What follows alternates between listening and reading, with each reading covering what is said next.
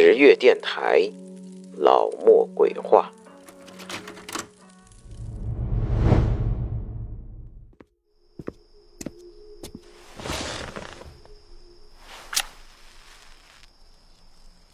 欢迎来到老莫鬼话，我是老莫。这次老莫给大家讲的故事的名字叫做《羊》。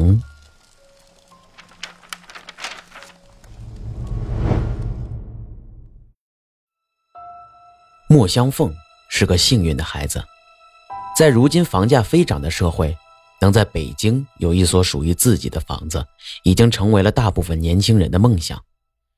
小香凤的父母都是八零后，两个人结婚时还都在农村住着平房，都是农村的孩子，在社会也没什么关系，各自做着辛苦的工作，挣着辛苦的钱，为了遥不可及的美好生活。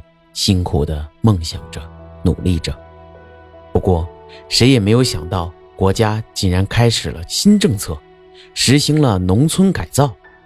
他们家的农家小院拆了迁，分了一套一百五十平米的大房子，还给了一笔数目可观的拆迁款。小香凤的爷爷奶奶攒了一辈子的钱，也没买上半个楼房。到了他的爸爸妈妈这儿。却这样毫无准备的就住进了大房子里，这可把一家人给高兴坏了。也就是这一年，小香凤的妈妈怀了他。香凤出生以后，当然是衣来伸手，饭来张口，生下来就享受着和城里孩子同样的待遇，甚至比他们更好。父母宠着，冬天不知道外面有多冷，夏天不知道外面有多热。爷爷奶奶呢？哼，就当然更宠了。爷爷奶奶是因为过不习惯楼房的生活，所以无奈下，香凤的爸爸莫名就用这笔拆迁款给父母在老家买了一套农家小院老两口在那边也就是颐养天年了。小香凤跟着爸爸妈妈在北京生活，只有节假日才会到爷爷奶奶家待些日子。每每他回家的时候，爷爷呢都是有求必应。他要什么就给他买什么，而奶奶呢，总是给他零花钱。那是香凤五岁的时候，那时候他已经上幼儿园大班了。八月份放暑假，他们一家三口又要回爷爷家了。爷爷家还是传统的农村小院的布局，刚到门口就能看到一个红色的大门，不过今年刚被爷爷用油漆刷成了绿色。进院子后。正对着大门朝南的是正房，两边是卧室，中间是客厅，一共有三间。爷爷奶奶肯定是住东屋，因为农村呢有一个传统的规矩，就是东为尊。西边呢那间卧室自然就是为香凤他们娘儿仨准备的。现在的农村不弄什么四合院了，就是东南西北四个方向都有房子可以住人。不过还是保留着祖辈的样子，除了大门那边没有房间以外，其他的方向还是要盖房子的，只不过就是不住人了。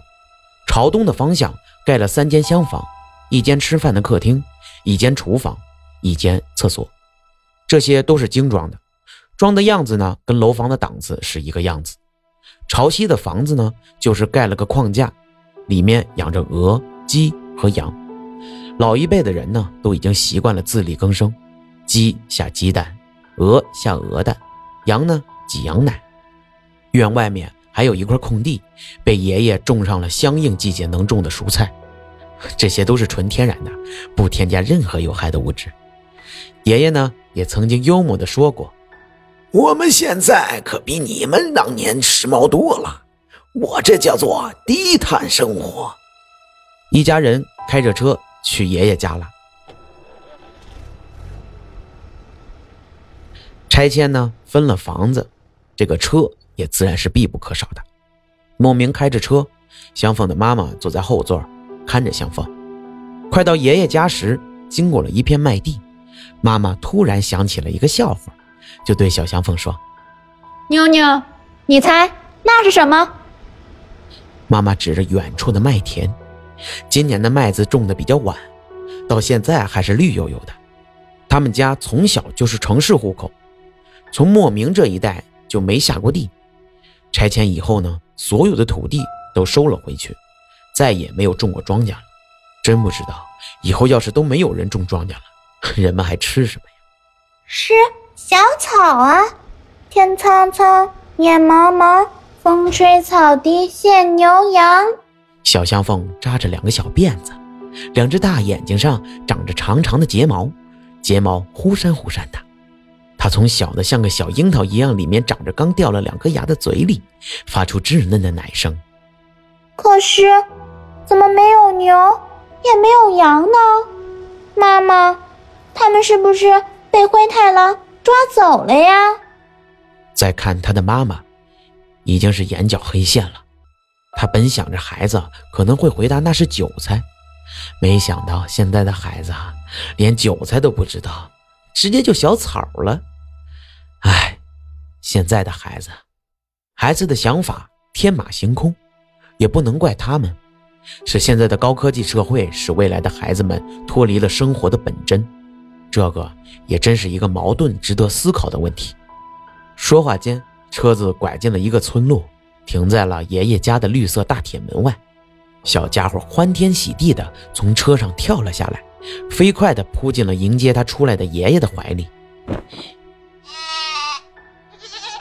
车厢房里的一间用铁丝网网住的房子里，传来了几声小羊的叫声。香凤挣脱了爷爷的怀抱，跑到了铁丝网前进行查看，然后就大声的欢叫着：“是喜羊羊，是喜羊羊！”我要喜羊羊。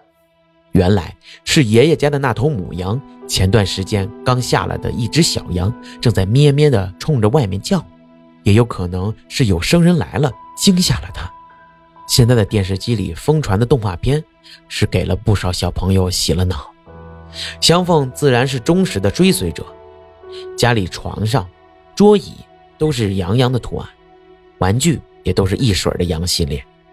爷爷呢，早就为他们准备了丰盛的午餐，伴着小香凤的笑声，一家人其乐融融。香凤喜欢来爷爷家，还有一个目的，就是特别喜欢听爷爷给他讲故事。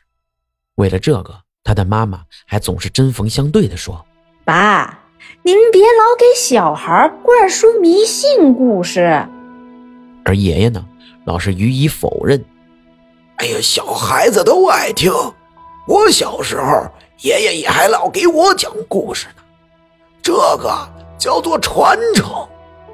无奈他的妈妈也没有什么办法，毕竟老头嘛，他高兴就好，随他便吧。到了晚上，香凤的父母睡在了西屋，而香凤呢，则是跑到了爷爷的床上，缠着爷爷给他讲故事。好，好，好。那爷爷今天给妞妞讲一个咱们原来村子的故事。这从前呐，有一个皇帝，一个皇帝，虽说有很多的妃子，但没有一个是他喜欢的。皇帝整日闷闷不乐，你就是有再大的本事，没有一个枕边人与你分享，也不算是一个幸福的人。这天晚上，皇帝做了一个梦。梦里见到了一个绝色的美人，头戴金钗，身披绸缎，她骑着一条龙，怀中抱着一只凤凰，从天边的白云中款款地飞到了他的面前。到了近处，更是比从远处看的美艳得多，柳眉凤眼，鼻梁高挺，嘴唇饱满，泪眼盈盈地注视着他。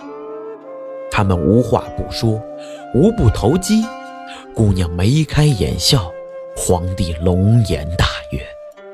多少年没有的欢乐，在一瞬间全部爆发。正当皇帝拉着姑娘的手，想与她有肌肤之亲时，梦醒了。皇帝懊恼万分，这下更是每天郁郁寡欢，不想宠幸任何妃子。甚至连朝廷也懒得管理，朝臣们慌不择路，担心一个朝代将毁于一旦。皇帝身边的一个小太监得知了他的心病，就从江湖上请了一个先生，为皇帝解这个梦。先生听了皇帝的梦，一拍手掌：“嘿嘿呀，陛下，这是您的幸事啊！陛下，此女子现在就在这尘世之中。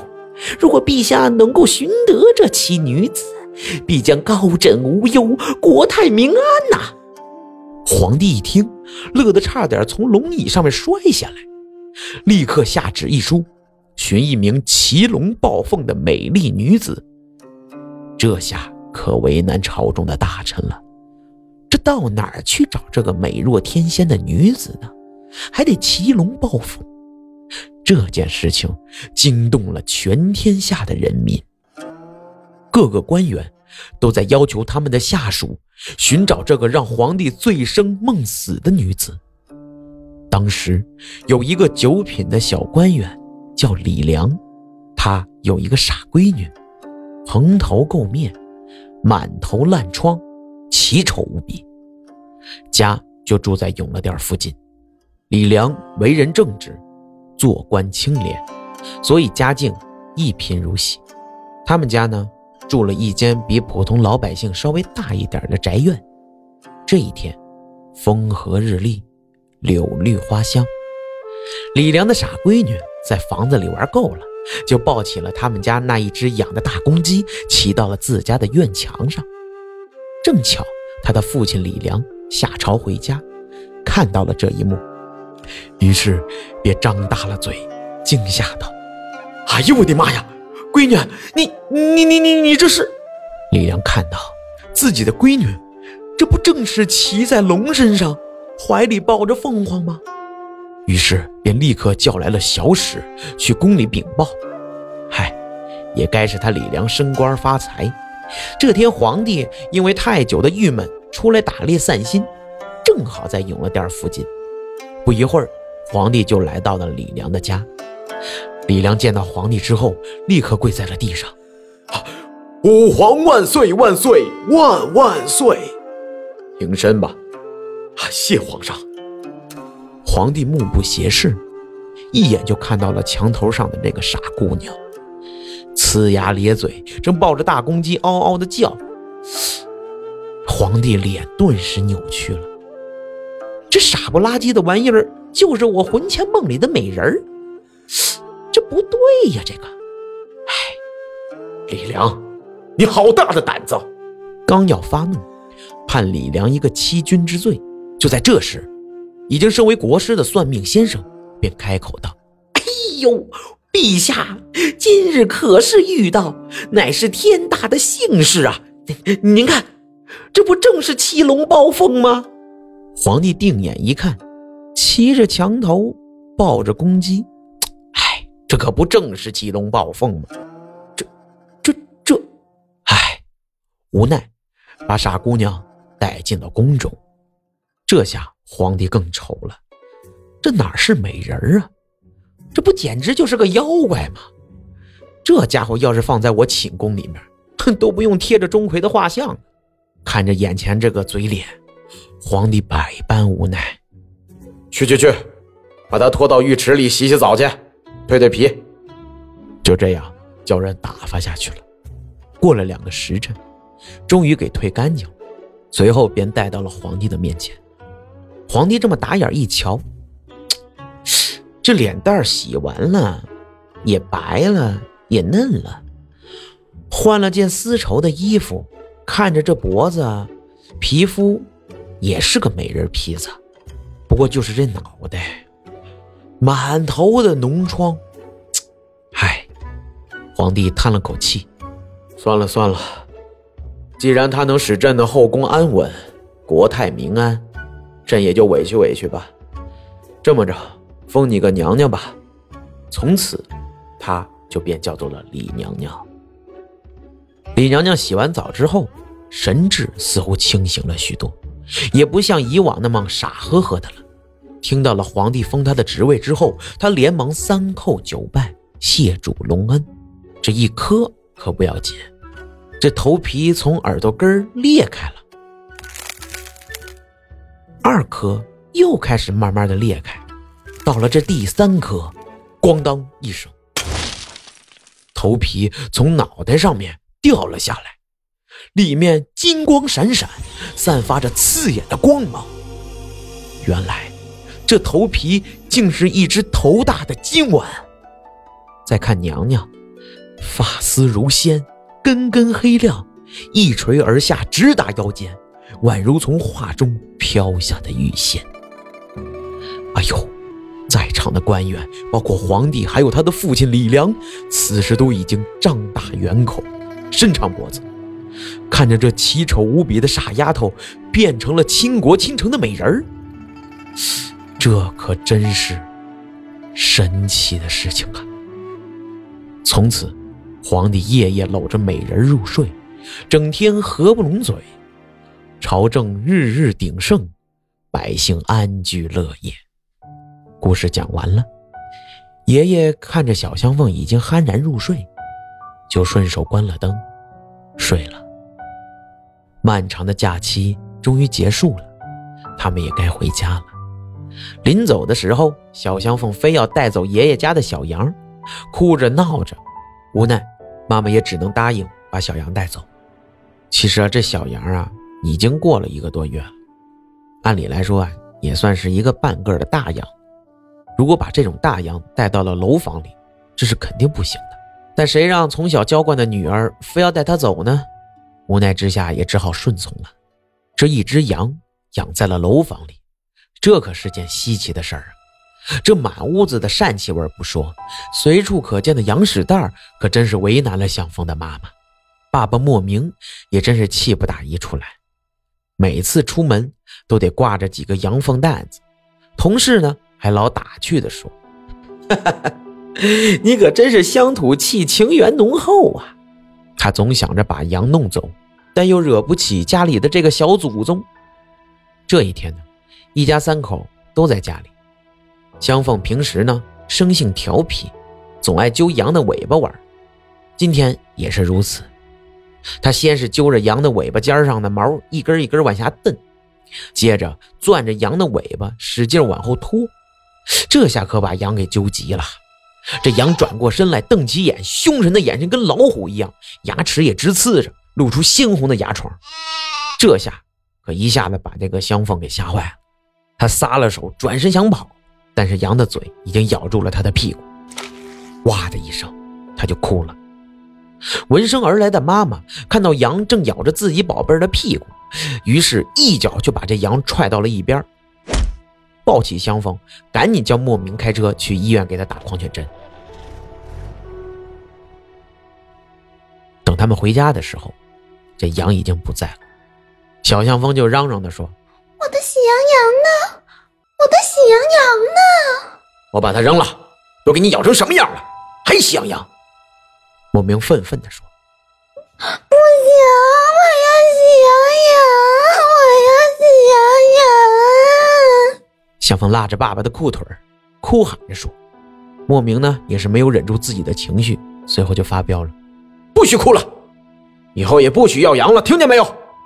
什么动物都不能养了。”这小香风呢，可能从来没有见过爸爸发这么大的火，立刻也就不吱声了，委屈的用手背抹了抹自己的泪水。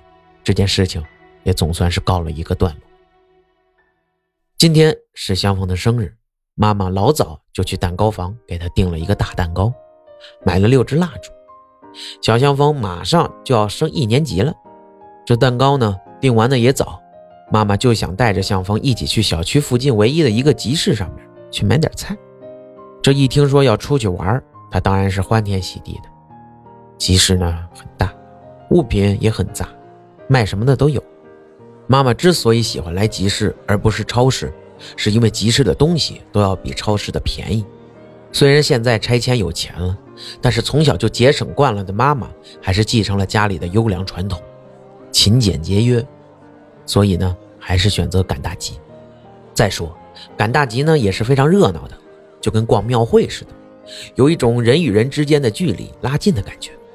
妈妈正在一个菜摊面前挑着菜，而小相风在旁边站着，左顾右盼着。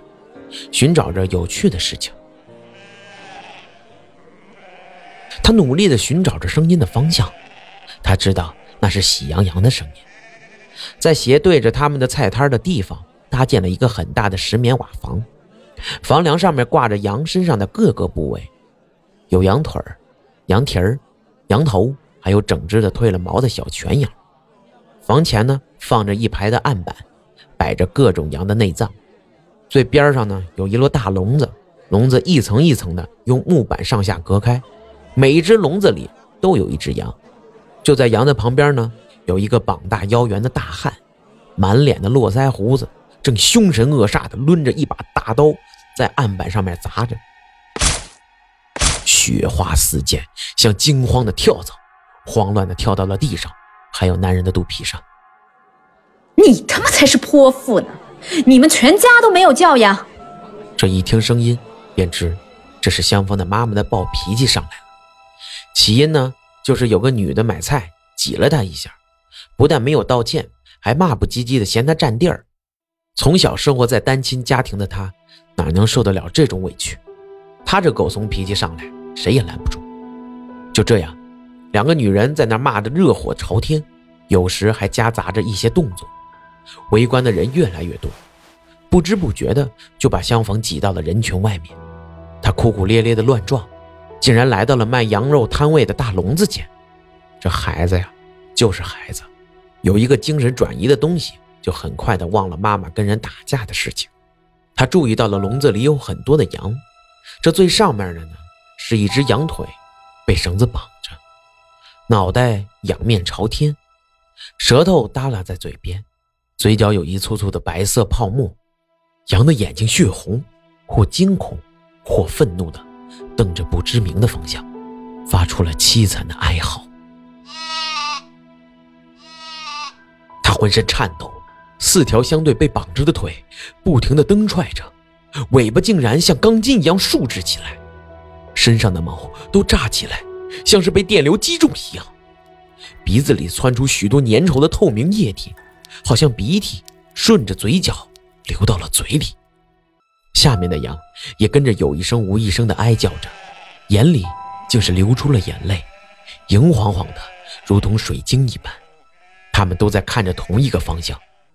向风把目光投向了羊儿看去的方向，只见那只黑脸大汉手拿着羊腿一样的大砍刀，捅进了一只喘气虚弱的羊的肚子里，噗的一声，从破裂的肚子里淌出来，一股暗红色的血浆顺着放血槽流了出来。紧跟着一股热乎乎的肠子也跟着血从破裂的肚子里淌了出来。这只羊似乎还在挣扎，它浑身颤抖，但是大汉并没有打算停手的意思。他又开始抡起了大刀，这回是照着羊的脑袋砍了下去。咔嚓一声，这一刀力大无比。随着刀起落下，一颗羊头像断了线的水珠一样从案板上掉了下来，正好滚落在了香风的脚下。这一下可把小香凤给吓坏了，从来没有见过这种场面的她，头一次见到后，居然动都不敢动一下。看着脚下碰到她的圆球，热乎乎的血从羊头的半截腔里鼓鼓的流了出来，濡湿了他的血。羊的面部扭曲了一种无法形容的状态，似愤怒，似惊恐。他眼睛睁大流圆，中间的瞳孔很小，像纽扣的眼儿一样。而且还在继续的变小，更小，最后消失不见。渐渐的，只留下了两个深邃的黑洞。不过，这羊儿的眼睛却直勾勾的望着向风。顿时，向风感到一股电流击中了他一般，打了一个哆嗦。四目相对着地下的羊头的眼睛，他呆若木鸡，仿佛时间在这一刻停止了。哎这是谁家的小孩啊？怎么让小孩在这儿站着？真是的！大汉丧丧着，捡起了那颗羊头，再看看小香凤，这一秒，他好像被带走了一样，一句话也没说。香凤的妈妈解决完了他的事情之后，还是有些愤愤不平，跑过来拉起了香凤的手就走了。不过当时他并没有发现孩子的异样。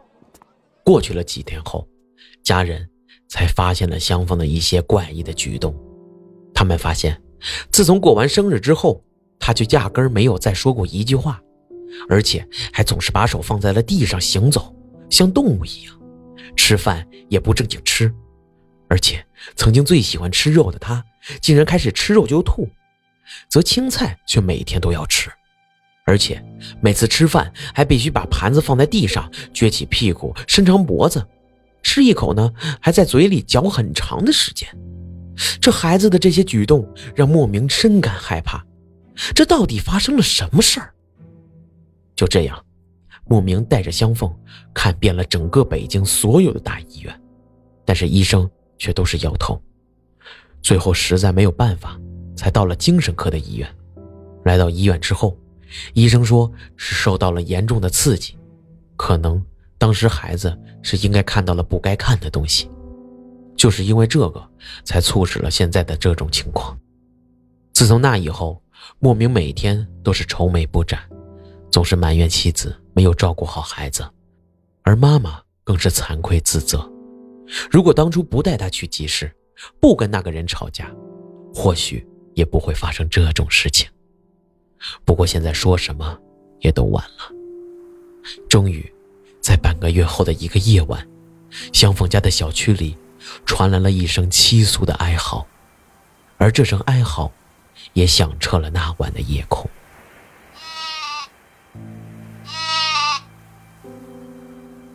好了，这就是我要给大家讲的羊的故事。我是老木，我们下期不见不散。